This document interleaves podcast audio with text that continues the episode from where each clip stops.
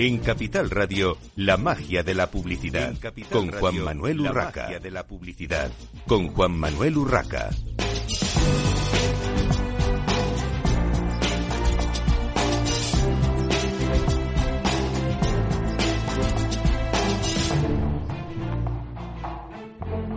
Bienvenidos un viernes más a la magia de la publicidad en Capital Radio. Les habla Juan Manuel Urraca. Hoy tenemos con nosotros a Carolina Agudo, directora de marketing de Better Balance Europa. Bienvenida, Carolina. Muchas gracias. Y tenemos también a Florencio García, director general de Better Balance Europa. Bienvenido, Florencio. Buenos días, Juan Manuel. Bueno, para empezar, pregunta obligada, ¿a qué se dedica Better Balance? Eh, bueno, un poco de historia, dónde nació, cómo es el accionariado de la compañía, Florencio. Pues eh, Better, Better, Balance es una marca de, productos eh, plant-based, de productos eh, veganos, eh, que nace dentro de la incubadora de, ideas del grupo Sigma. Sigma es la matriz, la dueña de varias empresas de alimentación líderes en, en, todo el mundo. Es una, es una empresa nacida en México, pero que en España es muy conocida por ser la dueña de Campofrío fundamentalmente, de Campofrío, Navidul, Oscar Mayer, Revilla, etcétera. Y dentro de, de la ambición que tiene Sigma desde hace ya unos años en ser líder en todos los momentos de consumo y no focalizarse solo en ser una empresa cárnica, ha comenzado muchas avenidas de desarrollo, es la empresa que comercializa en casi todo el mundo productos como por ejemplo Yoplait, es líder en quesos en, México y en Estados Unidos y se desarrolló esta avenida de crecimiento de productos plant-based y para eso, pues para potenciarlo, aunque ya había algunas marcas en algunos países eh, que teníamos como en España, en Portugal, alguna cosa en Holanda y en Francia, lanzamos una marca a nivel mundial que se lanzó en primer lugar y en el primer país, y aunque ahora ya estamos en varios en España, hace casi dos años, vamos a hacer dos años el mes que viene, eh, comenzando por hostelería, donde ya estamos en más de mil puntos de venta, y lanzándonos a retail hace ahora, pues va a ser un año en junio, donde empezamos en retail con nuestros hot dogs, que en cuatro o cinco meses se pusieron líderes del mercado, con lo cual, bueno, la verdad es que muy contentos con el desarrollo en tan poco tiempo. Carolina, y para empujar todo esto, una pregunta previa, obligada, eh, y sobre todo a la hora de pensar en, el marketing, ¿qué recorrido tienen los productos vegetales que imitan a los cárnicos? ¿Será una moda pasajera, como se suele decir? ¿Es, un tema de marketing o, ha llegado para quedarse? Qué buena pregunta, porque eh, se habla mucho de esto. Eh, no, es algo que, que, por los datos sabemos que ha venido para quedarse. Es verdad que ha habido muchas noticias eh, que, que, mostraban lo contrario, pero, pero es verdad cuando vemos datos de consumo y las tendencias a nivel global, no solo por país, sí que se ve una clara tendencia. Y además es una cuestión también de, números. Llegará un punto en, X años que tendremos que combinar el consumir diferentes tipos de proteínas porque no habrá eh, planeta suficiente para alimentar todos los animales que necesitamos para alimentarnos. Entonces convivirán eh, diferentes tipos de proteínas. ¿Y cómo es eh, la operación en España? ¿En qué puntos de venta tenéis en estos momentos vuestros productos y qué planes de expansión tenéis para España? Pues eh, dentro de lo que España, eh, en, el caso a nivel global, es el primer país en el que salimos, con lo que la verdad es que estamos muy contentos y con el desarrollo que ha habido y la acogida.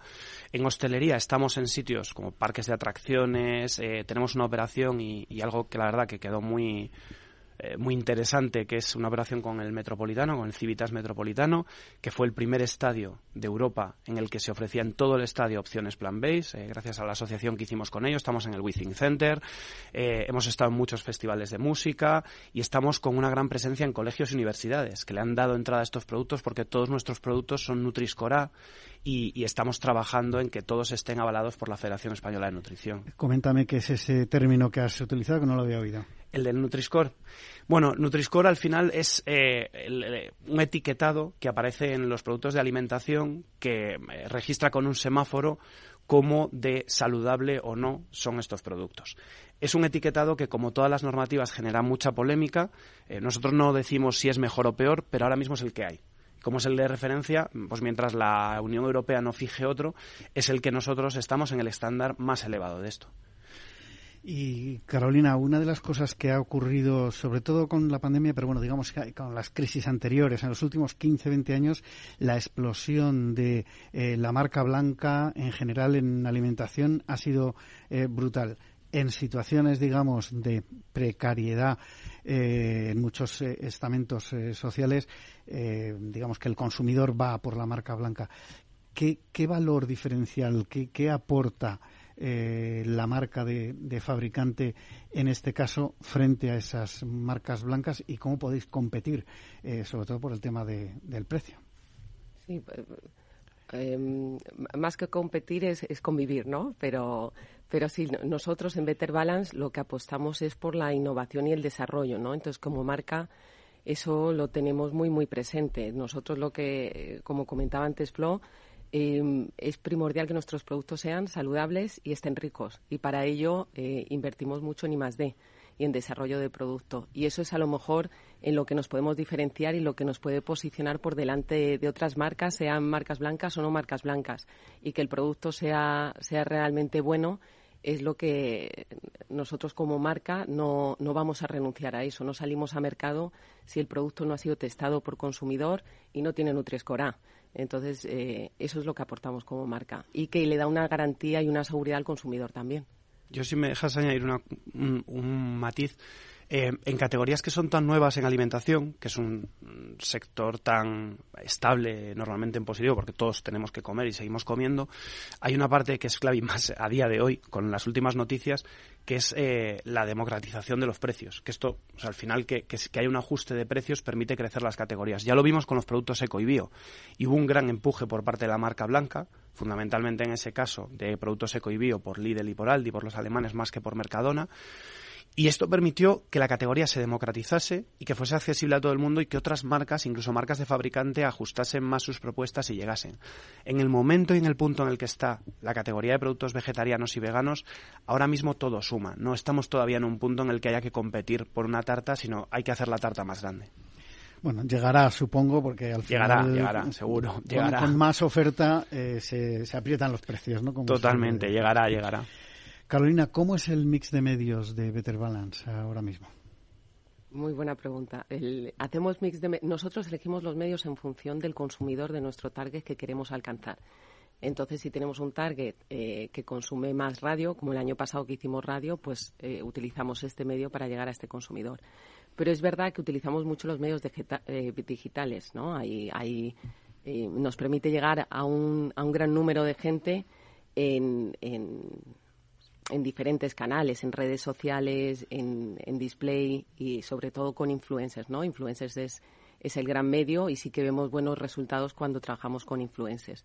Pero eso no quita que hagamos otros medios. El año pasado también hicimos una campaña también de en metro, en, en el metro Callao, que forramos la estación.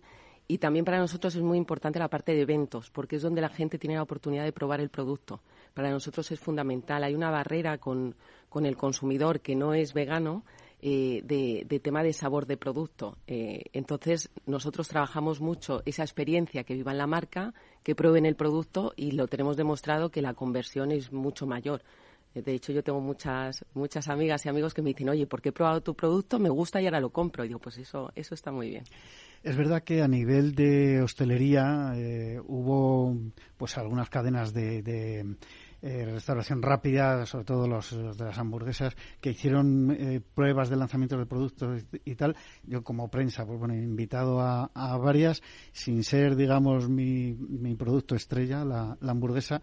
Al final lo pruebas y es verdad que en algunos casos era mm, razonablemente buena la digamos, el, producto final, ¿no? Mm. Eh, el sabor y la, la, conclusión de que el producto, bueno, pues parecía una hamburguesa normal, entre comillas, con todas las, eh, eh, las salvedades de que lo que lleva dentro, evidentemente, no era carne y demás, pero bueno, digamos que si es cuestión solo de sabor, al final el consumidor o los consumidores nos acabaremos eh, acostumbrando. Mencionabas, em, Carolina, el tema de los, de los influencers.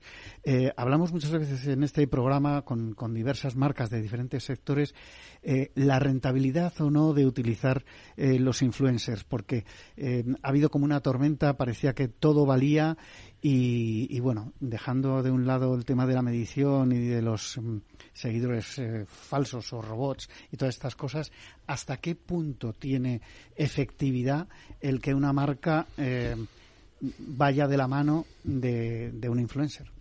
Pues bueno, no, no solo de uno, sino de varios, los que hagan falta, ¿no? Yo siempre digo que los influencers no dejan de ser un medio más. Entonces hay que usarlos como un medio. Lo que es fundamental cuando trabajas con influencers es que sean eh, que, su ADN sea el de la marca, que sean muy afines a la marca y que te acompañen. Sí que es verdad que ha habido un boom, hay muchos micro, medio influencers.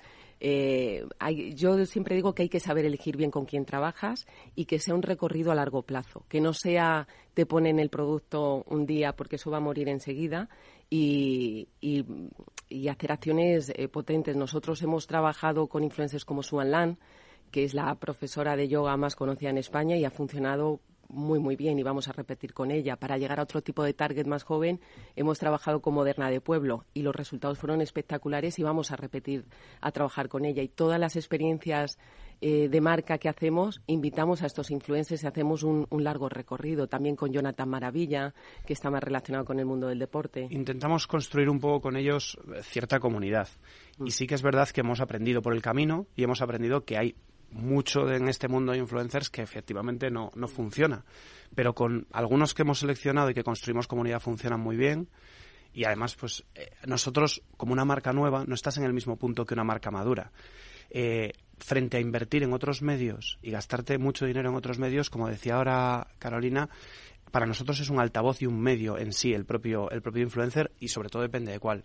Esta semana hemos estado en, en, Disaster Chef, que es un programa tipo Masterchef que organiza Ibai. Eh, lo hacía además con toda la gente de la Kings League, que venía, bueno, pues con un poco esta referencia. Pero para nosotros es un altavoz tremendo que nuestro producto esté en ese programa, que lo usen, que lo cocinen, porque llega a una cantidad de gente que nosotros simplemente eh, haciendo el, el de, de, nuestros números, no podríamos llegar a ese set of voice con, con un medio convencional. ¿Y elegís vosotros los influencers? ¿Os ayudáis de algún tipo de agencia especializada? O... Sí, trabajamos con Accenture Son, eh, que nos ayuda en esta selección de, influencers. Y, entre los dos vamos, vamos construyendo esta relación en diferentes ámbitos que queremos que la marca se relacione en estos sectores de wellness, de bienestar eh, y llegar a diferentes targets. Pero Accenture es la, eh, la agencia que nos acompaña. Nuestra agencia de referencia y además también trabajamos con Play of Nations. Sí. Creo que vale la pena mencionarlo porque para la parte particularmente de influencers de este mundo, de Twitch, de YouTube, es una agencia especializada en esto y se, la verdad es que colaboran muy bien las dos agencias para llegar y hacer una combinación y llegar a todo lo que nosotros necesitamos. De hecho, el miércoles que estuvimos en el primer programa de Disaster Chef, que fue muy divertido, me fui yo para allá con ellos, estuvimos con Accenture Son y con Play of Nations y trabajamos muy bien. Eh, Play of Nations está gestionando toda la relación del patrocinio con, con el programa y Accenture Son nos está ayudando a amplificarlo a través de redes sociales. Bueno, cambiando un poquito de tema, trade marketing, ¿cómo activáis vuestras ventas de producto en, en, punto de venta? Eh, hay una cosa que, comentaba antes Carol que es fundamental. Better Balance es una marca que es para todos, no es para veganos. Es una marca para todo el mundo.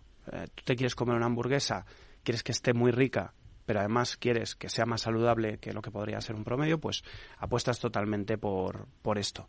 Eh, como queremos llegar a todo el mundo, tenemos que derribar esta barrera de prueba de producto y por tanto todo lo que intentamos hacer en trade marketing está muy muy relacionado con la prueba de producto. Hemos visto con el caso de las salchichas, que es las que hemos conseguido que se pusiesen de líderes en, el sector retail en, cinco o seis meses, cuando hicimos prueba de producto en las tiendas, conseguimos incrementar las ventas entre un 200 y un 300%. Porque la gente, igual de primeras no conoce o dice una salchicha basada en guisantes. Le suena como extraño. Cuando se la toma y ve que realmente eh, tiene el mismo sabor que una salchicha eh, más tradicional o cárnica con estos beneficios que le estamos aportando, ahí es cuando realmente rompemos la barrera. Entonces, toda nuestra apuesta en el trade marketing está muy orientada al marketing experiencial y a la prueba de producto. En cuanto a política de responsabilidad social corporativa, ¿hacéis algún tipo de acción concreta en este campo?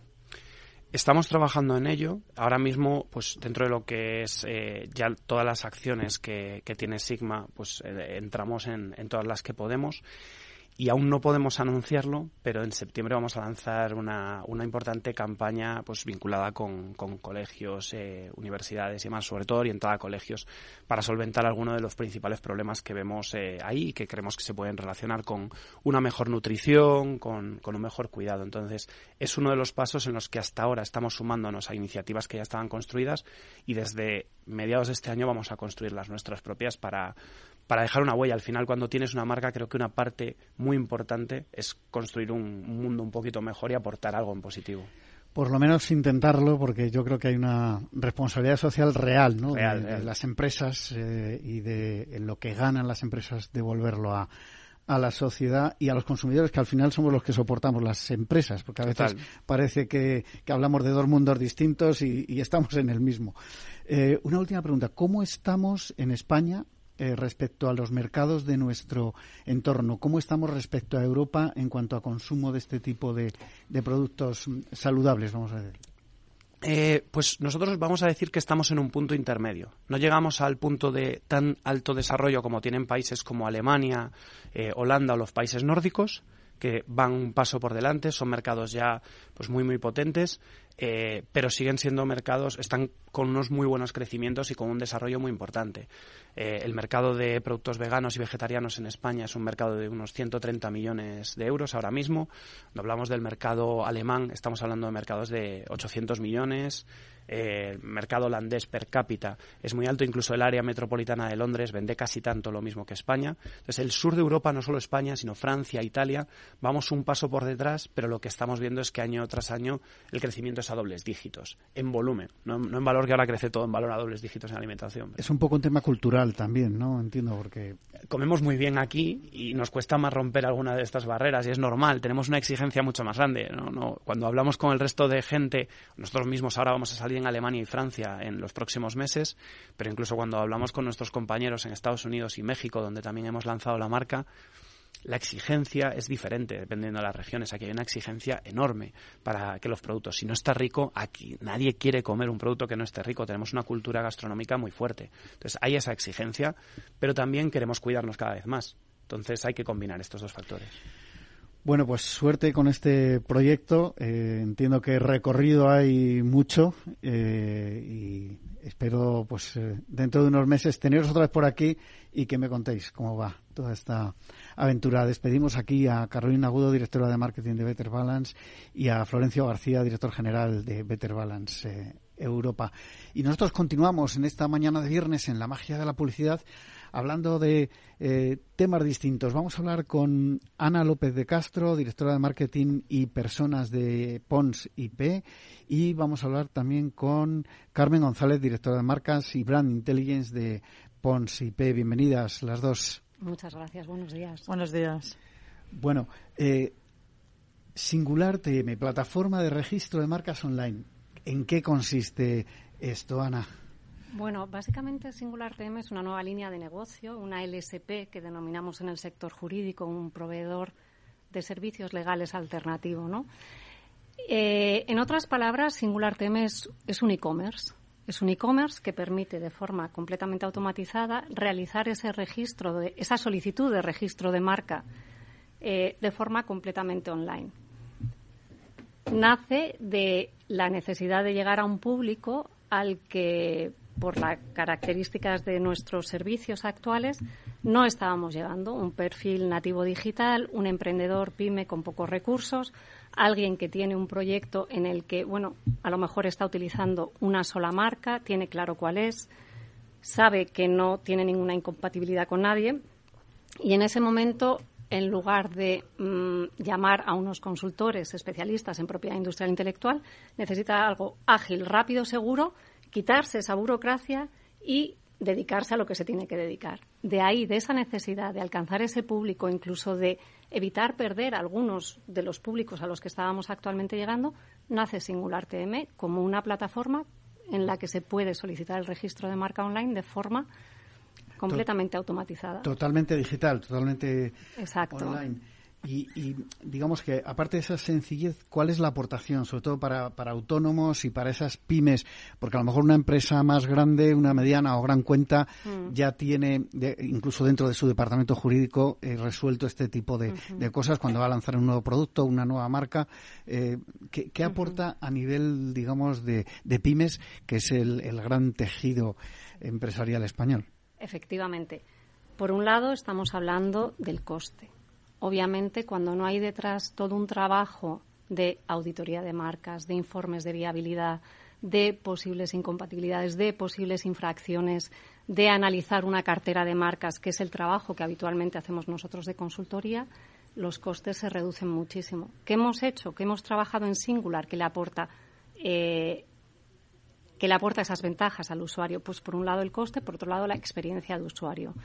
Lo hemos construido incorporando un buscador de marcas que de alguna manera te ofrece la posibilidad de hacer esa primera investigación en tiempo real, decir, bueno, quiero registrar esto, voy por buen camino o no voy por buen camino. Un formulario, porque aunque no es un proceso complejo, puede llegar a serlo y los usuarios identifican problemas a la hora de qué tipo de producto, qué tipo de servicio, cuál es la clase a la que corresponde. El formulario paso a paso va explicando toda la selección que tiene que hacer el usuario. Al final, un precio cerrado, que es algo también muy importante porque en función de las clases a las que, a las que vayamos a, a optar, pues puede variar por un tema de tasas y un servicio de, atención al cliente. O sea, realmente en 10 minutos, desde cualquier dispositivo, desde cualquier parte del mundo, alguien tiene una idea, quiero registrar una marca, bueno, pues puede, solicitar, puede solicitarlo. Sin ningún tipo de formación previa. Quiero decir, muchas veces los autónomos, como se suele decir, saben de lo suyo. El que tiene una ferretería o el que hace servicios de instalaciones, eh, no sé, se me ocurre ahora, de placas solares. Probablemente es un profesional y no tiene por qué conocer los temas eh, burocráticos. Puede entrar en la plataforma y sin conocimientos previos eh, acceder a, registrar su propia marca. Efectivamente, ahí está el trabajo que hemos hecho precisamente de experiencia de usuario para facilitar mucho un proceso que a algunas personas, como indicas, pues le puede parecer complejo. Eh, la plataforma además tiene pues este servicio tanto por WhatsApp, bueno, pues por todos los mecanismos que tenemos ahora de acceder a ese servicio de atención al cliente y lo que observamos es que hay emprendedores que no nos llaman directamente, o sea, que realizan todo el proceso, lo que llamamos venta directa, entran en la plataforma, realizan el proceso y solicitan su registro de marca. Hay otros pues que nos llaman pues porque tienen sus dudas y, oye, pues gente a lo mejor más indecisa o que no le cuesta nada llamar y en cinco minutos lo resuelve y ya está. O sea, básicamente no es necesario tener conocimientos de propiedad industrial cuando somos este perfil de, de, cliente, cuando tenemos pues una marquita, no tenemos más o menos claros, sabemos utilizar los medios digitales, podemos encontrar una solución muy fácilmente. Una curiosidad, eh, Ana, bueno, Ana o Carmen, no sé quién de las dos. Eh, cuando una marca, eh, sobre todo en este mundo ahora tan global y, con tanto negocio online, quiere registrarse a través de esta plataforma, se, se registra, entiendo, en España. ¿Qué pasa con los registros a nivel internacional? ¿Se puede resolver ese tema o...? Sí, bueno, con, con Singular lo que, lo que favorecemos es el registro de las marcas en España y también en la Unión Europea, que es un poco el, el mercado online natural de, de, nuestro entorno. Es verdad que para proyectos más complejos en los que, bueno, eh, territorialmente el, la empresa quiere ir más allá, sí que ya eh, yo creo que hay que optar por, por, bueno, pues por la consultoría ya más estratégica. Vale, eh, perdona Carmen, tenemos que hacer una breve pausa para la publicidad y enseguida continuamos en la magia de la publicidad en Capital Radio.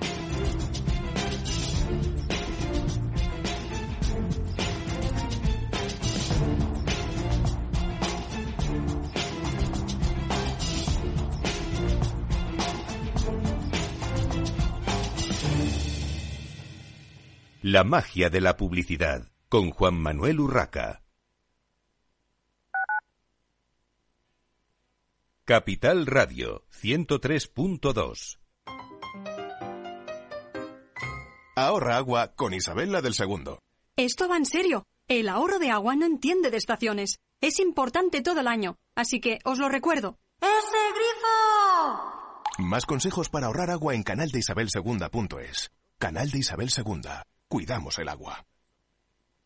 Gráficas Naciones. Más de 50 años de experiencia en el sector de las artes gráficas. Apostamos por la última tecnología tanto en impresión offset como en digital y gran formato. Realizamos todo tipo de impresión. Tarjetas de visita, folletos, libros, vinilos, decoración y montaje de stands. Más información en el 91 629 2145 o en gráficasnaciones.es. Capital Radio. La genuina radio económica. Siente la economía.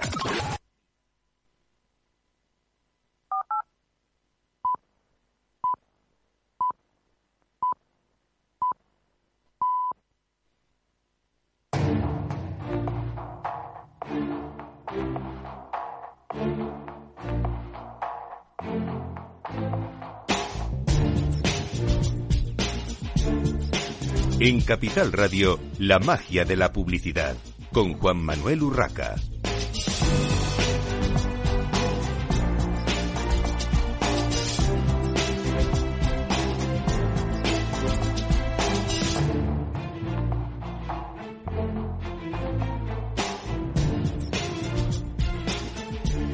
Continuamos en esta mañana de viernes en la magia de la publicidad hablando de registro de marcas, de automatización eh, con Pons y IP, eh, con eh, Ana López y Carmen González. Carmen nos estaba contando el, que en el proceso se pueden registrar marcas a nivel de, de, Europa. Digamos, termina de contarnos, Carmen. Sí, sí, como comentaba, podemos registrar eh, de forma totalmente automatizada marcas en España y marcas en la Unión Europea, que es un poco, eh, como comentaba, el mercado natural, eh, entorno online o de marketplace en el que se mueven eh, las empresas un poco a las que nos dirigimos y los, y los autónomos. Ya con proyectos más complejos en los que queremos proteger la marca en otros territorios, pues sí es necesario contar con un proyecto de consultoría específico y hacer, bueno, pues un tipo de informes distintos y una estrategia, digamos, un poco más compleja y ahí sí que aconsejamos pues acudir a Ponsa eh, por ahí te iba a preguntar también, eh, Carmen, ¿qué otros servicios eh, que hacéis adicionalmente que no sean automatizables eh, o que, digamos, cuando alguien se enfrenta, una empresa o un autónomo se enfrenta a este registro, mm, puede necesitar otros, otros servicios? ¿Qué, qué otras cosas hacéis en este sentido? Bueno, en proyectos más complejos sí que acompañamos al, a la empresa eh, y al autónomo, digamos, en todo el proyecto de creación de la marca. Es decir, que nosotros trabajamos desde que se crea la marca, poco para que, bueno, pues si la marca todavía eh, forma parte de un proyecto que no está todavía diseñado, pues podamos valorar si realmente es un proyecto viable o no lo es. Entonces aquí sí que tenemos que acompañar un poco, eh, o mucho diría yo, a la estrategia de creación con el equipo de marketing. Luego no nos quedamos en el registro, es decir, cuando ya tenemos la marca registrada, pues acompañamos también en todo el crecimiento de en todo el crecimiento de la marca. Entonces aquí sí que es muy importante también pues ayudar en la construcción de la reputación de la marca, en crear el renombre de la marca, es decir, que acompañamos a la empresa en todo el ciclo de vida de la marca y no solamente en este momento puntual del registro. Y bueno, luego como consultora sí que es verdad que, bueno, pues alrededor de la marca también tratamos temas de innovación, protección de datos, propiedad intelectual, es decir, un montón de, de, temas alrededor de la construcción de la marca que son muy relevantes. ¿Cuáles diríais, eh, Ana y Carmen, que son, eh, digamos, los, los, principales, las principales barreras o, dudas que puede tener un usuario de este tipo de servicios eh, a la hora de, de enfrentarse al registro y que puede eh, resolver la marca o eh, Ponsipe o a través de, Singular TM. Yo creo que diferenciando un poco el perfil de usuario de Singular TM al perfil de cliente de, de Ponsip encontramos diferentes dificultades. En el caso de Singular, pues un poco lo que comentábamos antes, hay que tener en cuenta que son 45 clases, que el usuario no está familiarizado, no ha oído en ningún momento hablar de selección de productos, de servicios. Este tipo de dudas son, son frecuentes. También pueden consultarnos sobre plazos de concesión, eh, sobre si quiere extender esa protección a otros países. O sea, son dudas más que cualquier persona que no está familiarizada con la propiedad industrial podría tener. Creo que Carmen nos puede explicar que las dudas que con otro tipo de carteras de marcas más, más importantes son, son diferentes. Sí, en proyectos más complejos sí que eh, yo creo que el, primer eh, reto, digamos, de la marca es, si es, es ver si es viable o no.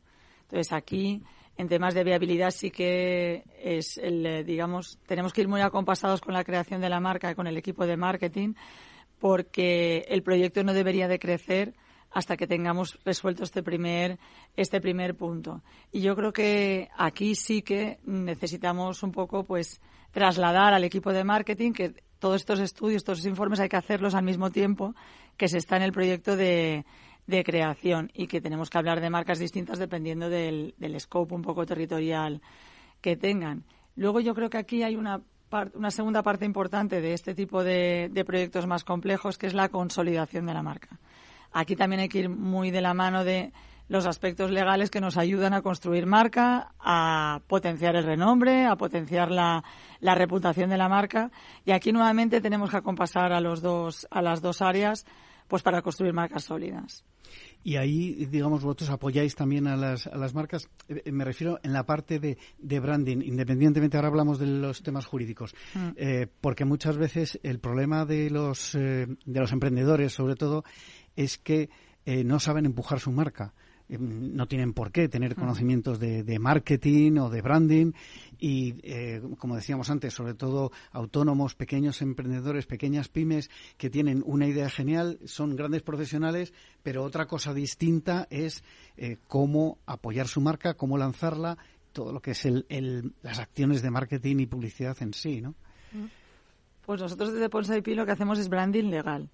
Es decir, lo que hacemos es apoyar todas esas iniciativas del, autónomo o de, la, o de la pyme o de proyectos más complejos. Entonces, lo que creo, en lo que creo que podemos ayudar a, precisamente al titular de la marca es en cómo el, eh, desde los aspectos legales también podemos apoyar el lanzamiento de la marca, podemos apoyar también todas las iniciativas que pueda tener tanto en entornos físicos como, como online y creo que esto ayuda también a construir esa, ese recorrido del marketing, apoyándose en esta faceta más, más legal. Y yo creo que ayuda a clarificar un poco por dónde podemos ir en esa construcción.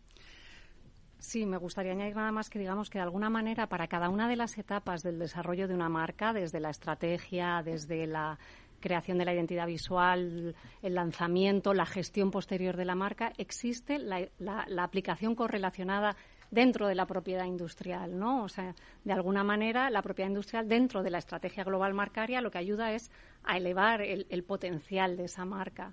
Si nos ha pasado como, lo que preguntabas, que llegan emprendedores o que tienen menos presupuestos, que no trabajan con agencias y nos presentan a lo mejor una propuesta de diseño de marca que eh, a ellos les encanta, les encaja con su marca, lo valoran como buena, pero desde el punto de vista de la propiedad industrial pues mm, puede, puede, ser, puede ser débil. En ese sentido, nosotros les apoyamos para hacer una buena elección que les ayude a diferenciarse, a tener visibilidad, a poder utilizarla en exclusiva.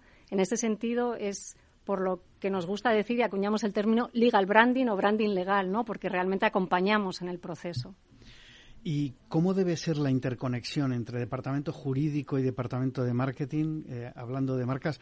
Porque al final, claro, eh, cuando hablamos de este tipo de cosas ya eh, trasciende sobre todo a, medianas o grandes cuentas, eh, influyen muchas cosas, incluso el CEO que puede estar por ahí teniendo su propia idea de qué se debe hacer con, con la marca, ¿no? Pues tiene que estar absolutamente coordinados. Nosotros ya las, las reuniones que tenemos con empresas no se hacen solo con el equipo legal, se hacen con el equipo legal y con el equipo de marketing. Y creo que en este tipo de iniciativas al final sacamos lo mejor de las dos áreas y es muy enriquecedor y además es, es muy positivo para la creación de la marca y para la consolidación. Bueno, un ejemplo lo tenéis aquí hoy, que nosotros, yo trabajo codo con codo con Ana y, y la verdad es que te podría decir que casi sabe más de, del branding legal o, de, o del ámbito jurídico que, que yo casi. Sí, de alguna manera yo pienso que tradicionalmente los departamentos de marketing hemos visto el departamento jurídico como un obstáculo y yo creo que está cada vez lo demostramos más en, y en una, en una economía de los intangibles donde la marca es un activo estratégico que lo tenemos que ver como un aliado. Y, y yo creo que esa, esa relación está destinada a ser, vamos, de éxito absoluto. Eh, en España, bueno, y no solo en España, a nivel eh, europeo, y, hablando de términos eh, legales, hay una ley de marcas y una serie de, elementos que se pueden proteger ¿no? cuando alguien registra. ¿Qué, qué aspectos podéis destacar brevemente? Pues nada, hemos pasado de proteger las marcas tradicionales, denominaciones, colores, logos y tal, a poder registrar cualquier iniciativa que se le ocurra ahora mismo al empresario.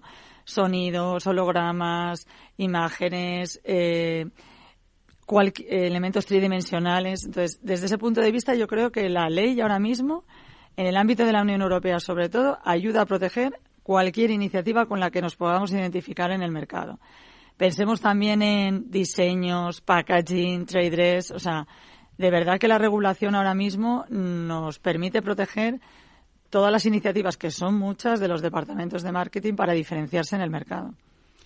Y en cuanto a eh, las administraciones públicas, ¿hasta qué punto ayudan eh, a los empresarios? Aquí ya hablamos de, todo tipo, mm. sean empresas grandes o, pequeñas. Digamos que las, las grandes ya se, se cuidan ellas solas, pero al final esto eh, es un proceso también burocrático que pasa por la administración local, nacional e incluso ya trasciende a la Unión Europea. Pues la relación es muy estrecha ahora con las oficinas, porque por parte de las oficinas y los titulares, o nosotros, por ejemplo, como representantes, porque en realidad tenemos el mismo objetivo, que es proteger los intangibles de, de nuestro tejido empresarial. Entonces, hay muy buenas iniciativas e incluso desde el punto de vista económico. Ahora mismo, por ejemplo, hay un fondo para pymes en la Unión Europea que está a disposición eh, de las empresas en este ámbito que creo que se ha ampliado también a patentes, y diseños. O sea que que estamos todos en el mismo camino. Eh, concretamente, eh, ¿para qué sirve ese fondo? Pues Porque para... seguro que algún oyente estará diciendo dinerito por ahí que no sabía yo que había. Pues precisamente para financiar el pago de las tasas. O sea, cubre un importante porcentaje de, la tasa administrativa que, que, puede, ser, puede ser importante el final el importe, pues dependiendo un poco de la gama de productos o servicios que quieras proteger, con lo cual eh, yo creo que es una buena ayuda para, para las pymes y en el ámbito de patentes y diseños también puede resultar de mucha ayuda. En medio minuto, porque se nos ha acabado el tiempo, ¿qué consejo mm, daríais a alguien que nos esté escuchando ahora mismo, un emprendedor que quiera, bueno, pues registrar su marca, potenciarla, eh, protegerla? Pues yo creo que a nadie se le ocurre ya salir al mercado sin marca, o sea, esta no va a ser mi consejo, pero sí que yo creo que mi consejo es protégela bien. Es decir, eh, apóyate en, en, los instrumentos legales que hay, en, en empresas y en sectores especializados, porque realmente con la marca vas a poder ir, vas a poder ir ampliando tu gama de productos y servicios, vas a, poder proteger todas tus iniciativas y va a ser un bien con el que puedes con el que puedes salir al mercado de forma muy segura.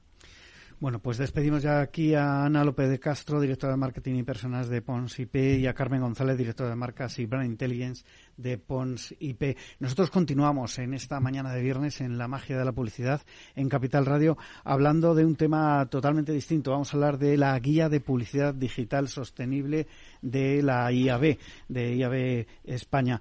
Eh, con, para eso tenemos aquí a Gema Núñez Ventura, Head of Industry Relations eh, Spain en Google. Bienvenida, eh, Gema. Y Eric Hackblom, espero haberlo pronunciado bien, CEO y cofundador de Tribal Data. Bueno, bienvenidos eh, los dos. para empezar, ¿quién y cómo se ha elaborado esta, esta guía? Bueno, la verdad es que la, la guía comenzó ya el trabajo hace mm, año y medio aproximadamente y fue la inquietud de varios de los asociados de la IAB, donde participan pues tanto anunciantes como, eh, como medios, como empresas de AdTech. Em, y, y, bueno, pues había una determinada inquietud eh, por el hecho de cuál era el impacto de la industria publicitaria respecto al, al clima en general y al medio ambiente. ¿no? Entonces, eh, eso llevó a que se formara un, equipo de trabajo que durante este tiempo que he comentado, pues estuvo revisando esto y mirando tanto, oye, qué evidencia había en, España, en nuestro mercado, respecto a avances por parte de estos players en este sentido, pero también internacionalmente y se identificó ahí que también había un, gran trabajo iniciado en el Reino Unido de un programa que se llama AdNet Zero, eh, ¿no? es como la respuesta de la industria publicitaria más en global hacia la crisis climática y empezamos a pensar, pues oye, mm, vamos a empezar a generar algún tipo de primer apoyo, una primera guía que esté basado sobre trabajo ya realizado fuera, pero también sobre la, evidencia eh, en España, ¿no? ¿Qué más objetivos persigue la guía? Eh, la guía como comentaba Eric, surgió de la necesidad de, empezar a avanzar y empezar a poner este tema encima de la mesa, que muchas agencias, anunciantes y medios ya había gente trabajando en sostenibilidad, pero por parte de la industria no había habido ninguna guía ni ningún ningún documento que, que resumiera qué se podía hacer o qué había hecho. Entonces, el objetivo principal fue, por un lado, concienciar eh, poner de relieve que la, industria publicitaria tenía un impacto en, el medio ambiente. Y luego, de una manera muy sencilla, lo que hemos ido haciendo es ir repasando toda la cadena de valor de la, de la publicidad, ir dando eh, recomendaciones para todos los players del sector, cómo reducir eh, ese, ese impacto, ¿no? Empezando desde la medición, que siempre hablamos de empezarla eh, para reducir, primero tienes que medir. Y el objetivo principal era concienciar y empezar a dar las primeras recomendaciones. Como comentaba Eric, se trata de una primera guía, es un primer paso. Eh, nos hemos hecho eco también de otros trabajos que se habían estado publicando en, en, Europa y en el resto del mundo y ha sido el primer trabajo que ha salido publicado en España para la industria. Por eso también estamos muy orgullosos de, este tema. ¿Hasta qué punto puede el sector eh, publicitario eh, incidir en el ahorro energético? Lo digo porque muchas veces he oído, bueno, como ahora mm, casi todo se hace en digital, pues ya se ahorra. Eh, bueno, pero para hacer cosas en digital también eh, gastas energía y otros elementos que no, no, vamos a entrar. Quiero decir que, a veces se utilizan conceptos un poco etéreos para hablar de algo que es muy concreto, que es los ahorros energéticos, eh, la sostenibilidad en su más amplio sentido, el no perjudicar más de lo que ya lo hemos hecho a la, a la Tierra, ¿no? a nuestro planeta. Claro, yo creo que si lo piensas eh, un poco así a, bote pronto, mm, la industria publicitaria no genera una gran cantidad de, efecto visible, en el sentido de que no hay grandes chimeneas que estén echando humo en ese sentido. ¿no? Y yo creo que lo que se ha dado cuenta la industria publicitaria a nivel global es de que el impacto de la publicidad es material, utilizando un término de sostenibilidad, ¿no? es contundente.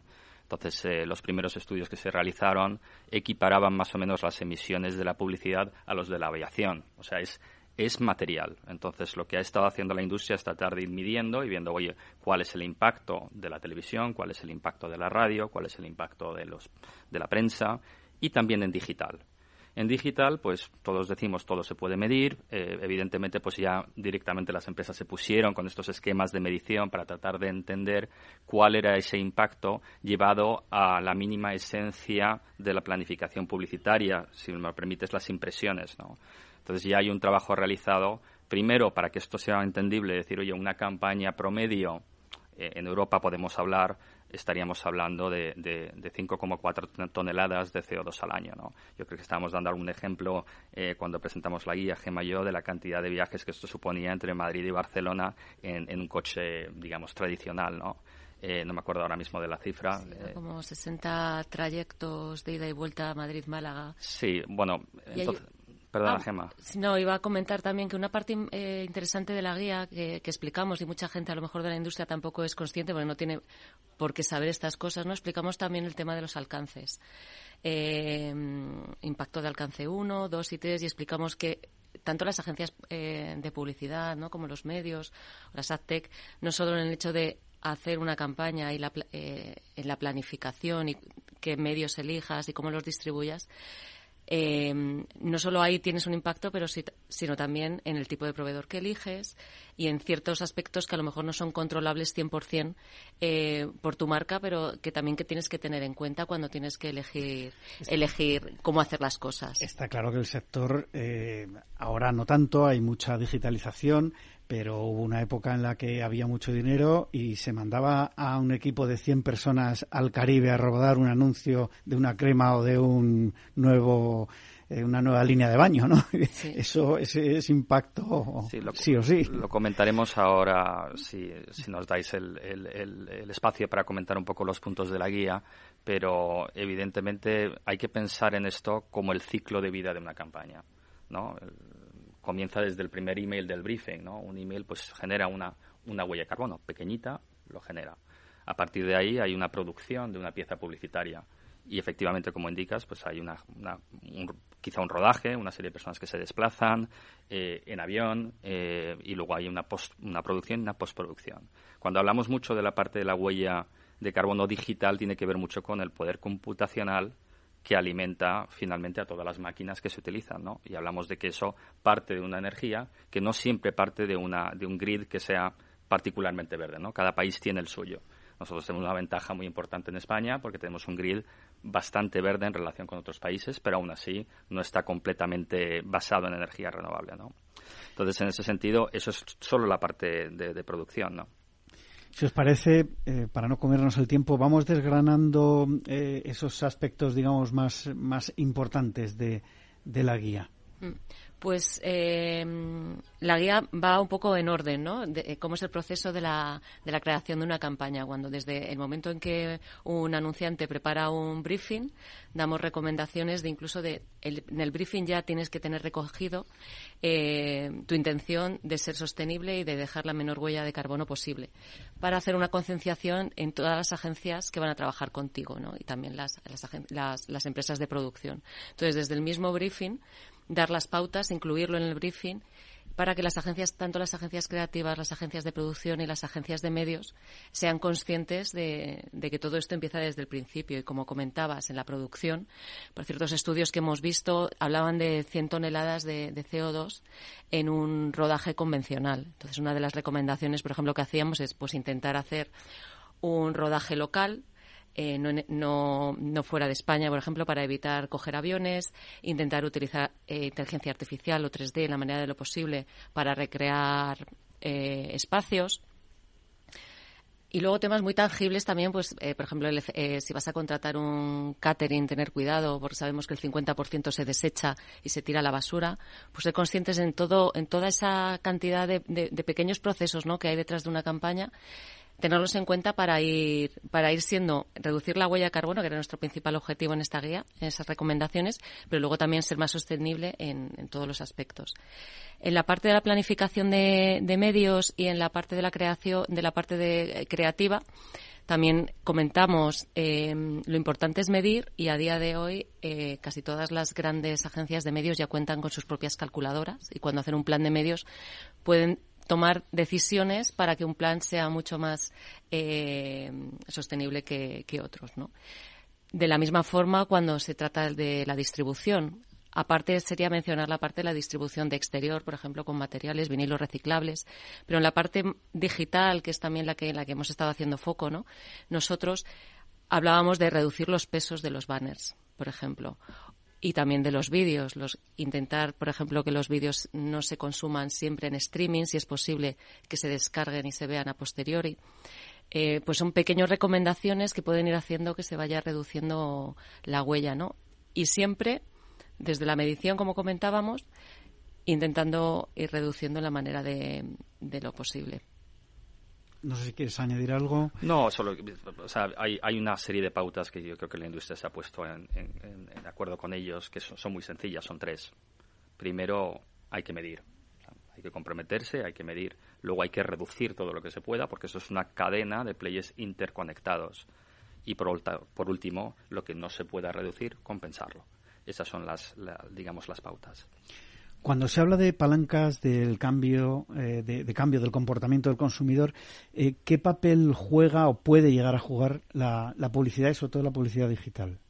Es absolutamente fundamental, porque la publicidad tiene un poder de llegada eh, tremendo. Llega prácticamente al 90% de la población en ciudades, digamos, en países industrializados, ¿no? Y la publicidad conciencia y cambia comportamientos.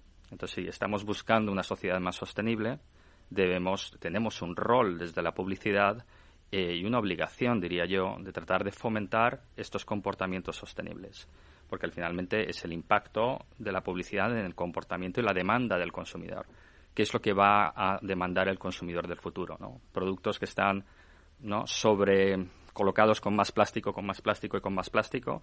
Entonces, se trata tanto de promocionar productos más sostenibles ¿no? y generar esa demanda para las empresas, pero también el hecho de fomentar comportamientos más sostenibles en cuanto al reciclaje, en cuanto al, a cómo, cómo te desechas o desechas finalmente un producto. ¿no? Y una curiosidad, ¿hasta qué punto los anunciantes, cuando eh, piden eh, a sus eh, agencias de medios, a sus agencias creativas, una nueva campaña, eh, les piden al mismo tiempo que sea sostenible. ¿Realmente se da ese caso o todavía estamos en otro?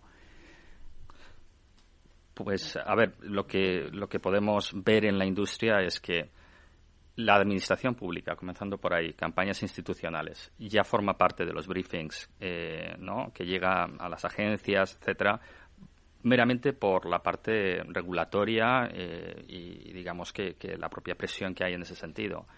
Luego ya empiezan a haber briefings de muchas de marcas internacionales que están comprometidas con, la reducción de la huella de carbono de sus compañías. Y sobre todo debemos ser conscientes de que este año la Unión Europea ha eh, generado una directiva para que todos los países empiecen a reportar todas las emisiones en lo que se conoce como el alcance 3. Eh, y el alcance 3 es tu cadena de suministro. Y dentro de tu cadena de suministro está la publicidad. Entonces hay una obligación de medición. Eso va a encontrar el camino hacia los briefings, entonces donde a lo mejor ahora hay empresas que utilizan también la sostenibilidad como un argumento de venta de sus productos y servicios, van a tener que también eh, preocuparse por eso desde un punto de vista puramente regulatorio. ¿Y cómo estamos, nos queda un minuto nada más, cómo estamos con respecto a los países de nuestro entorno? Respecto al, resto de, países de Europa? En ese aspecto estamos más o menos vamos más o menos todos a la par como estaba comentando Eric al final la regulación también está yendo en ese camino y nosotros como industria publicitaria lo que estamos intentando es autorregularnos, ser responsables y empezar también a sentar las bases de lo cómo tenemos que comportarnos y cómo tenemos que hacer las cosas bien para ser una para que la industria de la publicidad responda a esta necesidad que al final es una necesidad de los usuarios. Tenía aquí una última pregunta muy rápido, 10 segundos. ¿Qué es el código ICC? Vale, el código el código ICC es el código de, la Cámara de Comercio Internacional. Eh, esta Cámara de Comercio eh, publica códigos de, autorregulación y de buenas prácticas en la publicidad desde hace más de 50 años y en el 2021 publicó un código complementario al que ya tenía sobre temas de sostenibilidad, simplemente. Se nos ha ido el tiempo. Yo creo que os tengo que convocar a un nuevo programa porque esto da mucho de sí. Muchas gracias, eh, Gema Núñez de, Google y Eric Hablom de eh, Tribal Data por estar hoy con nosotros en la magia de la publicidad en Capital Radio. A todos ustedes les espero el próximo viernes aquí en la magia de la publicidad. Se despide Juan Manuel Urraca.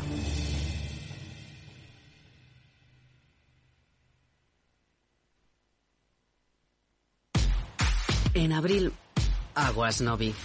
El cambio climático lo ha cambiado todo y los riesgos son más y más imprevistos, como las sequías o el pedrisco. Por eso necesitas un buen seguro agrario que garantice tu tranquilidad. Y ahora es el momento de contratar tu seguro de herbáceos. Agroseguro. Trabaja sobre seguro. Capital Radio 103.2 Disfruta de la mejor cocina gallega en Montes de Galicia. Todo un clásico moderno en el barrio de Salamanca. Disfruta de la variada dieta atlántica, de las mejores carnes y pescados tratados con respeto y transparencia y regados con una de las mejores bodegas de la zona. En grupo, en familia o en pareja, Montes de Galicia te ofrece el espacio perfecto en cada ocasión. En Capital Radio te mantenemos económicamente informado desde que amanece. Son las 7 de la mañana, hora central europea, las 6 de la mañana en Canarias. Aquí comienza Capital, la bolsa y la vida. Haciendo algún break en el camino. Enseguida, hora trading, la hora más golfa de los mercados. Para continuar informándote después de comer. Son las 4 de la tarde, las 3 en Canarias. Esto es Mercado Abierto, en Capital Radio. Y que cierres el día conociendo todos los detalles. Señoras y señores, buenas noches, bienvenidos. Escuchan la sintonía de Capital Radio. Les invito a que nos acompañen aquí en el balance. Capital Radio. Información económica de calidad. Si te gusta el pádel, en Capital Radio tenemos tu espacio. Todos los martes, a partir de las diez y media de la noche, saltamos a la pista para contarte la actualidad del World Padel Tour, los torneos amateur, las novedades de las marcas y toda la actualidad relacionada con el segundo deporte más practicado de España. Esto es Padel, los martes a las diez y media de la noche en Capital Radio.